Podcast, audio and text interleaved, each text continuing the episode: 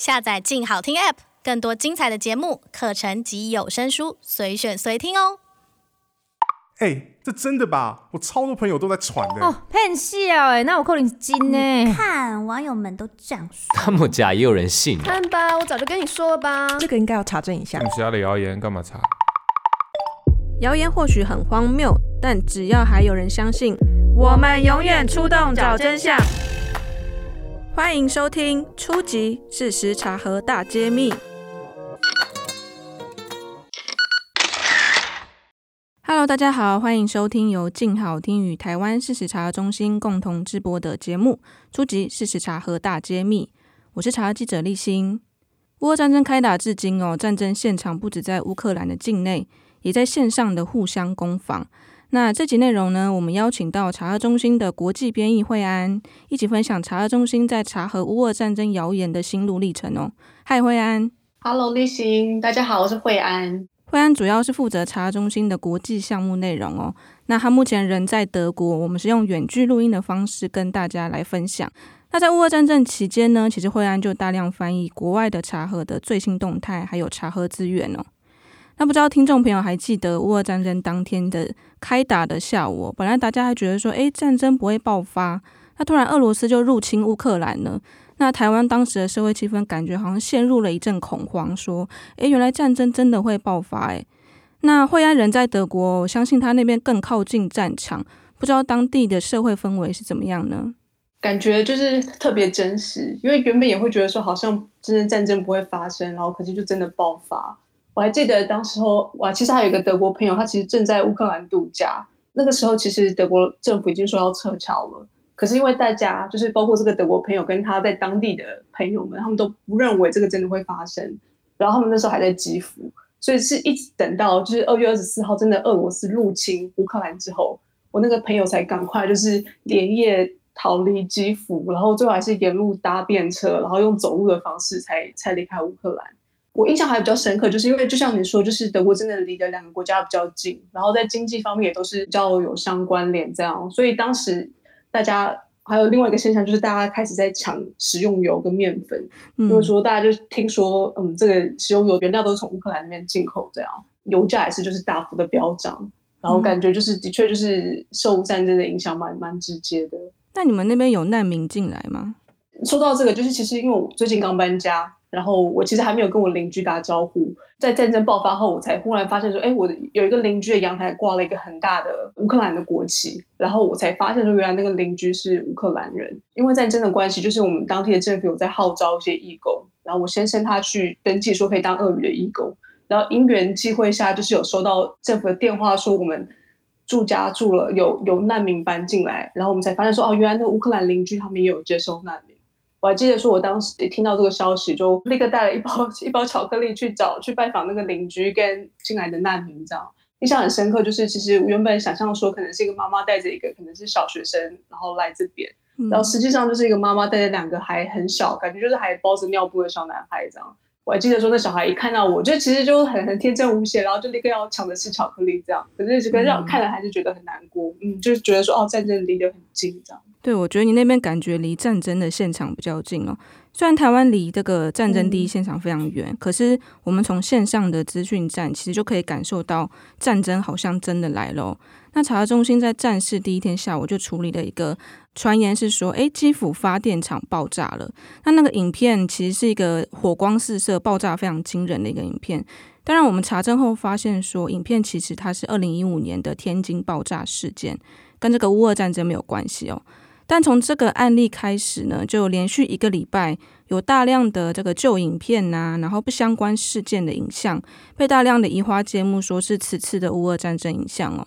呃，惠安对于乌俄战争这次的假讯息有没有什么新的观察？对，就像你说的，其实，在战争刚爆发的时候，最早都是很多人都会拿过去的旧的影片来移花接木，例如说可能是。我们看到很多例子，就相信立新也查了很多。例如说，可能是拿过去俄罗斯演习的影片，或者是可能是呃黎巴嫩爆炸的这个影片，然后说是现在在乌克兰战争发生的情况。然后另外我们还有看到很多是，例如说还有乌克兰总统泽伦斯基他过去他穿军装的照片，然后也被人说是他现在上战场的照片，然后甚至还有看到说是有那种完全完全不相干，例如说是电脑模拟画面或是电玩游戏的画面，然后也是掺在其中。然后哦，我还想提一个，是说在战争的初期，就除了刚刚您刚刚提到那个移花接木的影片之外，还有还有一些说法是说一直在说，就是泽伦斯基已经逃离乌克兰了，或者说他已经被杀了。嗯，就是可能用来来影响乌克兰人的士气这样。然后还有另外一个大的传言是指说，哦，乌克兰已经投降。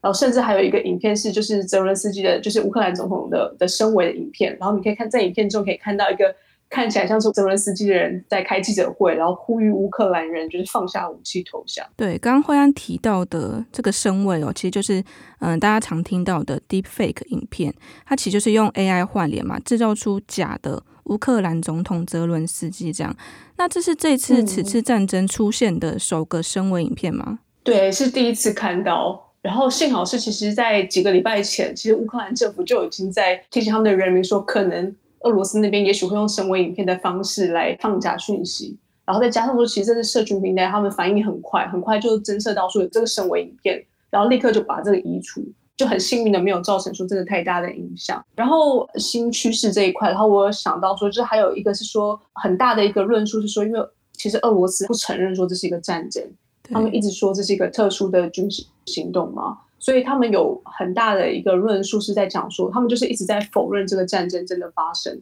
或者是说你现在看到的战争的假画面其实不是真的，是是乌克兰他们自导自演的。例如说前阵子有一个呃，ProPublic，就是他们有一个调查报道是发现说有一种所谓假的事实查核，那这个情况就是俄罗斯的网军他自导自演，他们就自己做了假的影片，拿一个完全看起来有什么没有什么事发生的影片，然后自己在上面加上爆炸。然后这是他自己做的假影片，他做出来之后又自己去查核这个影片，然后说做假影片的人是乌克兰，就是用这有这种假的查核报告的方式来否认就是战争的发生。那其实还像还有一个经典的案例是说，马利波的那个医院的孕妇好像是假的，这个故事是怎么样？这个故事是当时就是马利波有一个妇幼医院被爆炸，然后当时就是有美联社拍摄的画面，就看到就是有两个孕妇，一个是。他捧着肚子，然后走下楼梯，然后还有一个孕妇是躺在担架上被送出来，然后就是美联社这个记者拍的画面，就是就是震撼全世界，因为战争的时候刚开始没有很久，然后被认为说这是一个俄罗斯在攻击所谓的平民设施、民生设施的一个证据，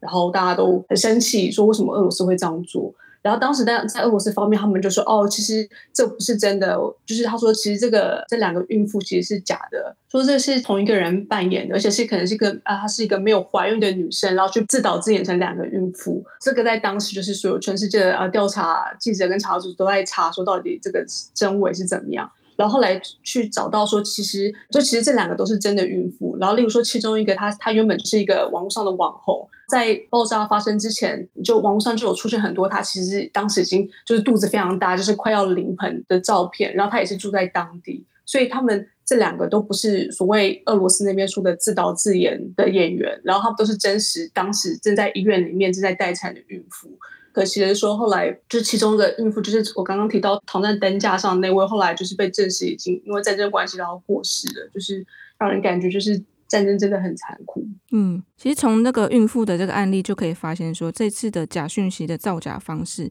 跟过往非常不同。他开始会用一个事实查核的方式去造假哦，就他造谣者好像开始也会学会了这个这一招。那我自己有观察到，其实好像很多谣言开始会攻击西方主流媒体，像是有一个案例是说，他利用假的 CNN Twitter 账号，然后就说 CNN 是造假。那流传到台湾的时候，其实他会就说：“哎，你看台湾的媒体都在引用国外这些所谓的造假的 CNN 媒体哦。”那这次有很多这类的谣言会攻击主流媒体啊。忽然觉得这类谣言他们到底想要做什么？嗯，其实我觉得它不只是就是这次的战争，其实在战争之前，然后在俄罗斯的资讯战里面，他们就是主要的攻击目标就是西方的主流媒体跟政府机构。然后，特别是所谓就是你刚刚提到这种比较偏自由派的主流媒体，例如说 CNN 啊、纽约时，然后他们的目的主要是就是希望，例如说西方或是美国、欧美这边的人可以怀疑他们自己所谓这边比较偏自由派的这种主流的价值观跟民主制度。然后这个就是在其实，在新冠疫情啊，还有美国大选期间都很常见这样。对，所以嗯，所以这种攻击主流媒体的方式，我们认为说它主要的目的就是他想要把人带离主流媒体。然后希望你不要相信主流媒体或是你们政府说的事情，去相信其他，就是也许是呃网军这边他们提供的一些替代性的说法跟消息来源。然后还有就是说，像我前面提到说，就是俄罗斯其实他到现在还是否认说有战争跟有攻击乌克兰。嗯，然后所以我觉得就是像你刚刚提到这攻击媒体的部分，我觉得它主要的目的之一其实也是要否认就是战争的发生。然后希望大家说不要相信这些主流媒体报道的战争的画面跟跟消息。嗯。对，其实从俄罗斯他们一直发出，他们从官方就开始发布说啊，可能呃战争是假的啊，那要大家不要相信其他的西方主流媒体。那这次乌俄战争其实带给大家很大的既视感哦，而且这次不管是国外的查核组织啊，还有一些国际媒体，甚至整个公民社会，好像大家都各自运用的自己角色的力量去查证跟报道乌俄战争资讯哦。那惠安可不可以就从上面刚刚讲的这三个角度哦，来分析一下这次国际他们怎么样去查核一些假的讯息啊，以及做一些调查报道？我觉得这是印象很深刻，就是说在就在这个战争就是爆发没多久，然后西班牙的查核组织 Maldita，然后他们就是立刻就真的在战争发生后的几个小时，然后他们就立刻就是串联。呃，全球的查核组织，他们就写信告诉传的全球的查核组织说，我们来一起合作，一起合作来查核战争的的一些假讯息啊，跟错误资讯。然后现在这个计划已经有七十四个查核组织加入，然后叫做 Ukraine's Fakes。然后它这个合作，它最主要的目的是说，就是当大家发布了一个查核报告之后，就可以上传到这个资料库。计划里面的所有组织可以每天去看，说现在全世界有哪些呃谣言，跟有些哪些查核报告被发出来。所以大家就可以提前有所准备，说啊，也许这个谣言之后会传到我的国家，然后或者是说啊，我现在正好就在查这个传言，所以我就可以看一下别的组织是怎么查的，然后我就不用重复查核工作这样。那现在就已经有将近三千篇的查核报告，觉得这个数字很惊人。对，他们的反应非常快哦。那就是我记得当时那时候乌俄战争第一天爆发的隔天，我们就已经看到这个西班牙查核组织他们提供给全世界查核组织的一个试算表。然后在那四张表里面，大家就可以看到说，诶，大家查了什么啊？其他查核组织他们查了什么样的影片？这对于查核记者来说，其实是可以加快我们的查核速度，以及可以知道说国际上，诶，现在大家到底在热传什么？那我另外就想问说，诶，为什么他们这一次反应这么快啊？在战争第二天就已经可以看到了？我觉得这个很大程度是跟我们就是二零二零当时新冠爆发之后，然后我们其实也有一个类似的合作计划。然后当时其实是其实跟我们有关，就当时是呃查中心的总编审就是慧敏，他当时在疫情爆发后就立刻就是有跟 IMCN 就是国际事实查联盟那边联络，说发现网中文世界已经流传非常多的就是错误的资讯，然后担心说会随着疫情的发展会会扩大。然后当时因为慧敏这边的通报，IMCN 那边就呃很快的采取行动，然后也是也是联合全球的查核组织，然后发起了一个就是全球新冠疫情的这个查核联盟。嗯，然后所以其实当时就是在新冠的时候就有类似的经验，然后 Maldita 也说，就是他们其实在这次乌尔这个 Ukraine Fake 这个协作计划，其实就是根据在两年前在当时这个新冠协作计划的时候的经验，再进一步发展说，哦，可能我们在过去可能看到是怎么做，我们就看到是怎么做，跟当时还有哪些东西是我们可以再改善或是再加进去的，然后他们也在这一次就是有。有发挥，例如这次有个试算表，这个就跟两年前就是在新冠的合作是很类似，就是它有个试算表说啊，全球的查核组织可以在试算表里面填入它查核的成果，就会纳到资料库里面。然后另外这次还有一些新的做法，比如说马蒂达这边他们就是很快速的整合几个很热门的不实讯息。所以你可以看到，说同一个讯息是，例如说可能在同一天在世界各地流传，例如说可能它一天之内就同时出现在十七个国家。然后另外有一个，还有一个我觉得是很酷的，这个也是之前新冠没有的，是他们做了一个所谓的查核地图。所以它就是以地图的方式，嗯、地图的方式呈现说，现在在各个国家，比如说你一点，例如说你点台湾或者点印度，你就可以看到说这个国家出现了，已经发表了哪些查核报告，然后跟它的数量。例如可以看到台湾事实查核中心跟 MagoPen 的查核报告，这个相信在未来都是，如果以后未来有研究团队想要研究，就是在战争期间的假讯息，就都会是一个很宝贵的资料库。因为从这个听起来，好像台湾的那个有点超前部署了。就是我们之前的一个在新冠肺炎期间呢，我们其实就做了一个很好的奠基。那马 Delta 他们其实就做一个更好的一个工作嘛，其实就包括加速整合啊，然后可以让呃，全世界的查组织都可以立即知道说现在国际在热传什么。那其实这样全球的协作的 database 啊，我觉得有时候会反过来帮助乌克兰的公民社会哦，因为其实乌克兰当地有两家查核组织嘛，可是，在战争爆发的时候，其实。这么大量的谣言，其实他们两个查组织是没有办法应对的，所以这样全球协作其实帮到乌克兰的公民社会，其实也可以借鉴到台湾的社会哦。对，尤其是这次可能像战争，因为它真的是一个很特殊的事件，所以并不是说可能像我们人在台湾，可是我们可能没有办法真的就在战争的现场去去报道这个事件或去调查。所以因为战这个战争的特殊性，然后加上说可能我们现在的卫星影像的技术也越来越进步，然后可以取得比较及时的卫星影像。所以，变成说，在这次在报道这个乌克兰的一些假讯息啊，在查证上面都有一个比较不同的的工作模式，这样。所以，像例如说纽时啊、BBC，他们就透过这些卫星影像，然后是一些网上的工具跟可以取得数据来调查，就是在乌克兰发生的一些影像跟发生的情况。所以，我觉得这是像我们过去可能我们自己工作的关系，对数位调查其实不陌生。可是，其实就是觉得在这次战争上，就又发挥的就是更淋漓尽致这样。嗯，我知道像纽时跟 BBC 他们都有数位调查的一个部门嘛，特别为了这次乌俄战争设立的。嗯、那他们这个数位调查是这次才特别设立的吗？还是他们其实以前就有做过一些奠基的工作？其实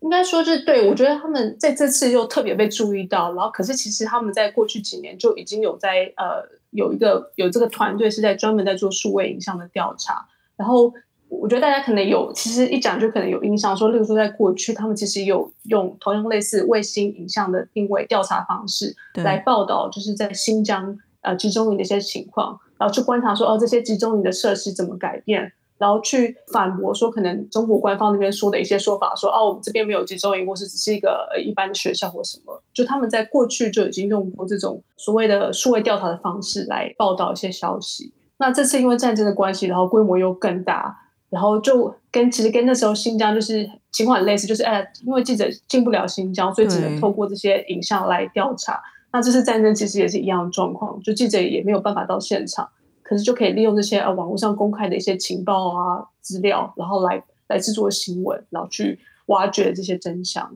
嗯，那这次乌俄战争，他们有没有一些比较经典的数位调查的案例？最近有一个很具代表性的案子是，就是在俄罗斯的军方，他们在四月初的时候撤出乌克兰一个叫布查的的小镇，然后当时很很震撼的是说，当他们撤出之后，然后当国际媒体终于可以进入那边，然后才发现说，就是。啊、呃，可能街头都是尸体啊，然后，哦、呃，还有人被双手反绑啊，然后被被枪杀，就是又、就是一个很震撼全世界的一个影像，你知道。当时就是俄罗斯那边，就是他们的国防部长马上就跳出来说：“哦，这个不是我们做的，这个是我们俄罗斯四月撤出之后，然后乌克兰才另外把尸体摆在路上，然后或者是他们是演员，其实还会动这样子。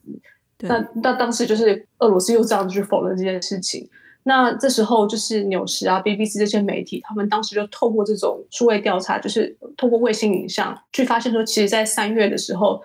三月的卫星影像就拍摄到这些黑色物，就是尸体，其实他们就已经在街上了，所以不是像俄罗斯说，真的是四月之后才被摆上去的情况，然后就用这种方式来破解，就是俄罗斯那边的说法。对，其实俄罗斯他一贯就是说啊，这个战争的惨况是乌克兰演的。或是这些尸体是演员嘛？嗯嗯，但其实从这个纽时跟 BBC 他们的数位用透过卫星影像的数位调查，可以发现说，其实国际媒体的数位调查还蛮成熟的，而且我感觉是新闻的方法学好像在改变呢。就当然是派第一线的记者非常重要啊，可是当记者没办法进去。我们没法实际去看这个实际的战场的时候，在这数位时代的战争，其实数位调查能力也很重要，而且整个新闻生态其实也改变了，对吗？我也是这样觉得。我觉得就是很一个一个就是很自然的潮流吧，就是我们现在这个时代，就大家都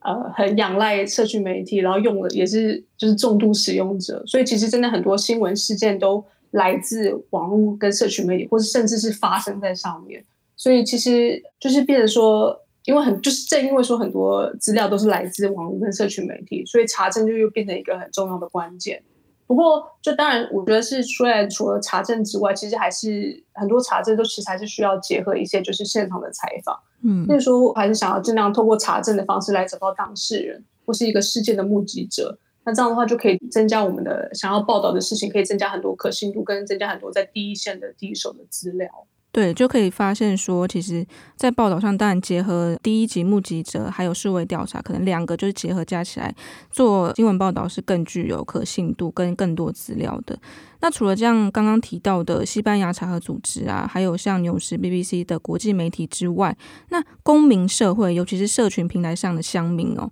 在这个期间，他们有没有发挥什么样的作用？我觉得这个真的又是另一个让人印象很深刻的事情，尤其是像战争，就是一个是一个很一个很大规模的事件，所以如果单靠一家新闻媒体或是一个查核的团队，其实真的很难去靠自己的力量去做到一个调查报道、调查所有的事情这样。所以在这次的。战争就是很仰赖公民社会。我看到的是有两块，第一个是说，可能很多是他还留在乌克兰的民众，他们就是在在当地，然后去用你自己的手机或者设备，然后去收集当地的资料。例如说，他可能看到这里爆炸的画面，或是看到一个有人伤亡，那他就立刻拍摄下来，不管是图片或是影片，他拍摄下来，然后上传到社群平台，然后这样就可以让呃全世界对这个事件有关心的人的研究团队或是调查记者。他可以看看到这个影像，然后去着手调查。那这是其中一块。那另外一块就是，呃，还有一个很广大的一个叫 OSINT 的社群。那所谓的 OSINT 就是说，他们是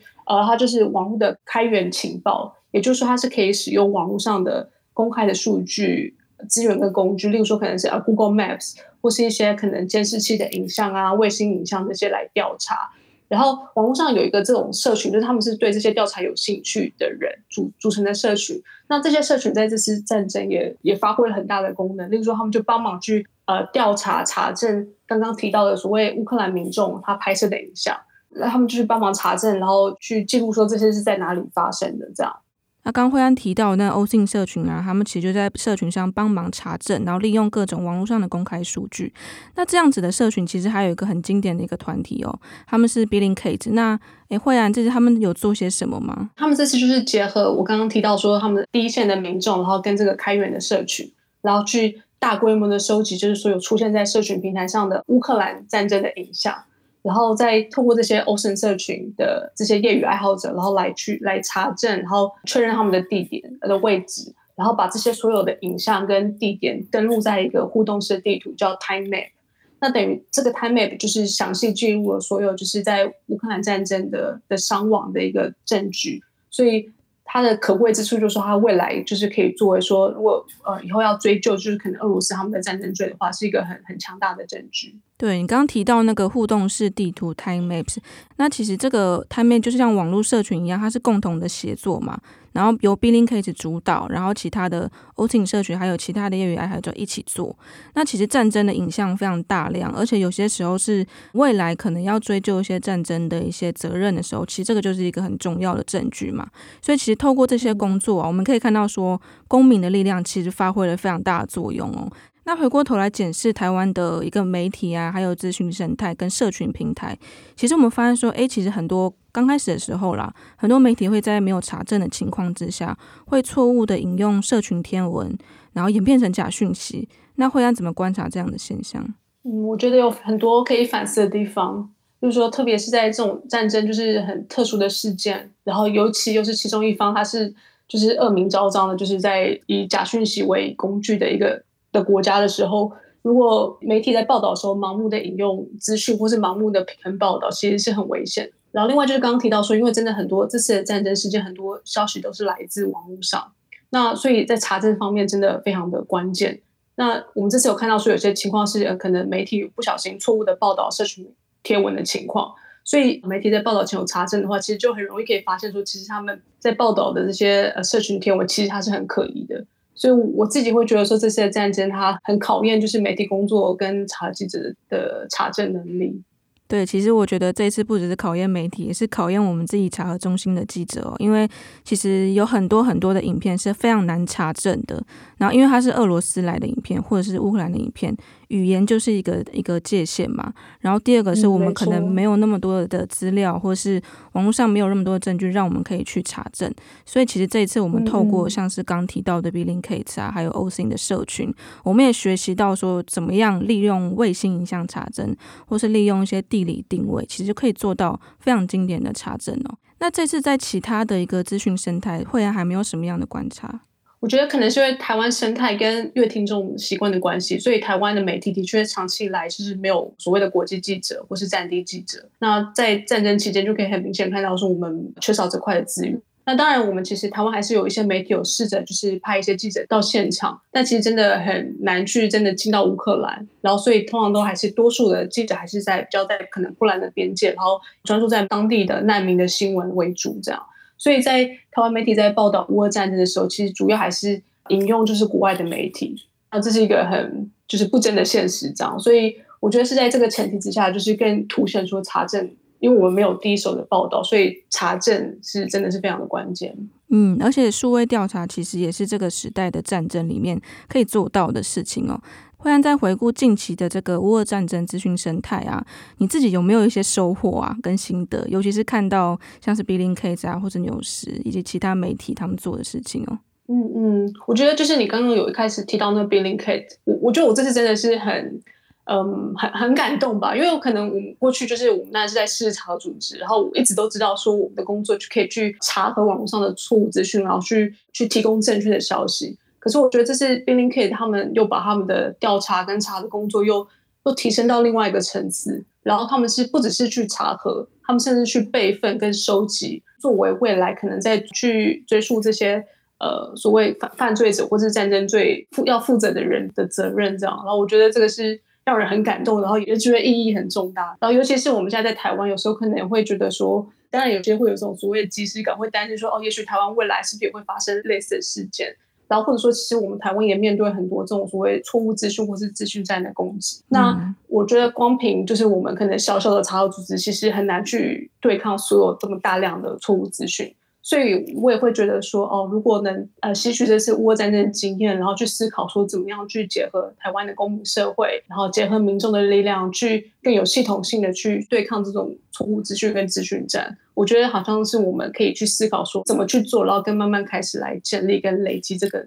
对。其实我觉得台湾以前就有一股这样的力量，包括 G 零 V 啊。那如果大家熟悉假讯息的生态的话，像是 c o f a c e 也是一个这样子的生态，是透过大家可以来做查证跟提报谣言的哦。那其实，在每一次碰到重大灾难的时候，其实台湾的一群网民他们也会做一些公民的写作，包括一起整理一些资讯啊，然后哪里需要什么资讯，然后或是有什么物资，或是一些查证哪一些资讯是正确的哦。所以这些。这些资讯，我觉得就是大家透过乌俄战争又看到这种公民的协作力量，其实是非常重要的。那在今天节目结束之前呢，不知道对于听众朋友来说，在经历了乌俄战争线下跟这个线上的攻防之后，尤其是台湾又是受境外资讯非常严重的一个国家，所以当台湾在面对大局侵入的境外资讯战的时候，每一位公民都可以做些什么呢？那欢迎大家把你的想法透过查核中心 IG 告诉我们哦。今天谢谢惠安跟我们分享乌俄战争以来的假讯息生态。那我们刚刚提到了非常多的查核案例呀、啊，大家可以上查核中心的乌俄战争的专题去点阅。那，感谢大家的收听，请大家持续锁定由静好听与台湾事实查核中心共同直播的节目《初级！事实查核大揭秘》。我们下期见喽，拜拜，拜拜。想听爱听，就在静好听。